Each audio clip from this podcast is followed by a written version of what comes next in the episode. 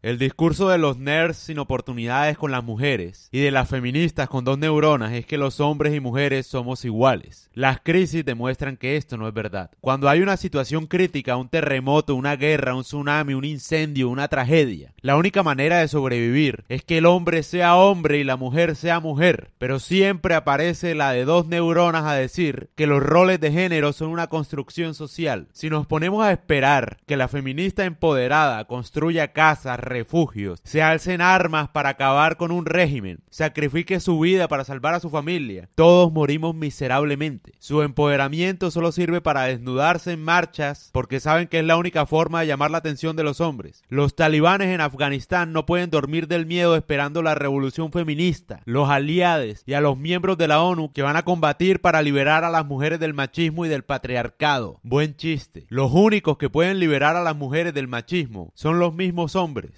Ahí me da rabia ese discursito. Que no, que las mujeres somos iguales a los hombres. No somos iguales. Si fuéramos iguales, me pregunto yo, ¿por qué ustedes han sufrido tanto machismo en la historia?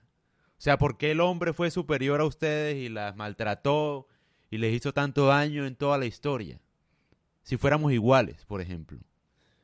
No se supone que somos iguales, o sea, no fueron capaces de defenderse en toda la historia de la humanidad. ¿No te parece raro eso? Entonces no somos iguales. Si fuéramos iguales no fueran víctimas. Así de sencillo. Entonces ahí es cuando uno tiene que entrar a reconocer que no somos iguales, que el hombre tiene más fuerza física en promedio, obviamente, y que eso lo pone en una situación, no digo superior, pero de alguna manera que tiene que cargar con un tipo de responsabilidades en la sociedad. No solo por su fortaleza mental, sino hormonalmente también. La testosterona, ese tipo de comportamiento cambia en hombre y mujer. Quieras negarlo, no me interesa, pero cambia el comportamiento. No es lo mismo ser hombre que mujer, hormonalmente. Entonces ahí a lo que voy. ¿Qué voy con este podcast? Que es hora de reconocer que hay violadores, hay machismo, hay patriarcado. Eso ya se sabe, hay hombres que golpean a las mujeres. Eso ya se sabe, no estoy diciendo nada nuevo. Lo que sí digo, que me parece muy interesante, es una nueva forma de ver las cosas, es que es hora de reconocer que las mujeres necesitan a los hombres para su propia protección. Que siendo extremadamente honesto, y no importa si me cancelan, si lo que sea, si me bloquean, siento yo que el feminismo es un invento de los hombres más malos de la sociedad, los violadores, los pedófilos, etc., para aislar a las mujeres de los hombres y así que sean más fáciles de vulnerar para mí. Porque una mujer al lado de un buen hombre es mucho más difícil de, de faltarle el respeto y de que sufra algún tipo de violencia. Entonces a lo que voy con este discursito de los nerds y de toda esa gente mala es que ellos quieren aislar a las mujeres de los hombres, haciéndoles creer que solas pueden, para que sean más vulnerables a todo tipo de situaciones malas, por decirlo de alguna manera, de acoso, violaciones, etcétera. Así lo veo yo. Porque una mujer al lado de un buen hombre es mucho más difícil que le hagan daño. Y yo no entiendo por qué las mujeres, o bueno, sí entiendo, le han creado a la mujer un tipo de ideología que siente aberración hacia los hombres, suponiendo que el hombre limita su libertad, y asumen que ellas ganan libertad sin ningún tipo de hombre a su lado y lo que hacen es exponerse al peligro, la verdad. Al, al peligro de otros violadores que les va a ser mucho más fácil hacerles daño si no tienen un hombre a su lado. Es la realidad. Yo no estoy hablando lo que debería ser, es la realidad.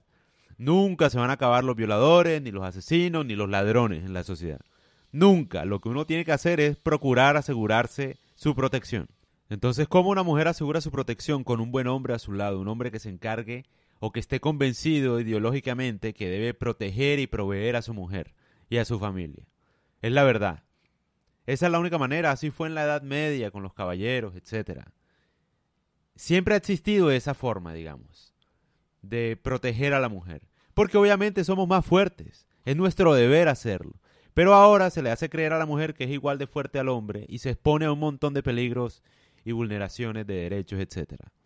Y no podemos esperar que venga la ONU y los aliados a salvarte, porque vienen es a decir un discurso y hablar lo políticamente correcto, pero no salvan a nadie de la tragedia. ¿Ya de qué sirve decir las mujeres tienen derecho, ninguna mujer debe ser violada? Se sabe que ninguna mujer debe ser violada, imbécil. La verdad, es algo que sabe cualquier imbécil. Se sabe, pero igual pasa. ¿Qué podemos hacer? ¿Crees que diciendo un discursito de eso va, va a dejar de ocurrir? Se sabe, por ejemplo, ah, no deben haber ladrones. Sí, y los hay. ¿Y qué hacemos? Protegernos. Una mujer debe tener un novio que funcione. Yo no entiendo por qué a ella les incomoda. Es como tener una escolta. Gratis, prácticamente. Es un, un, buen hombre. Cuando vayan a viajar, etcétera. No, que la mujer debe viajar sola y no le debe pasar nada. Yo sé.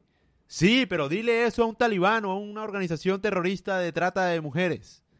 Sí, yo sé, obviamente, sí, pero yo por eso no voy a dejar o voy a exponer a mi familia, a mi hermana, a, mis futuros hijas, a mis futuras hijas, a que viajen por el mundo expuestas al peligro y yo aquí sin hacer nada diciendo, no, ninguna mujer debe ser violada.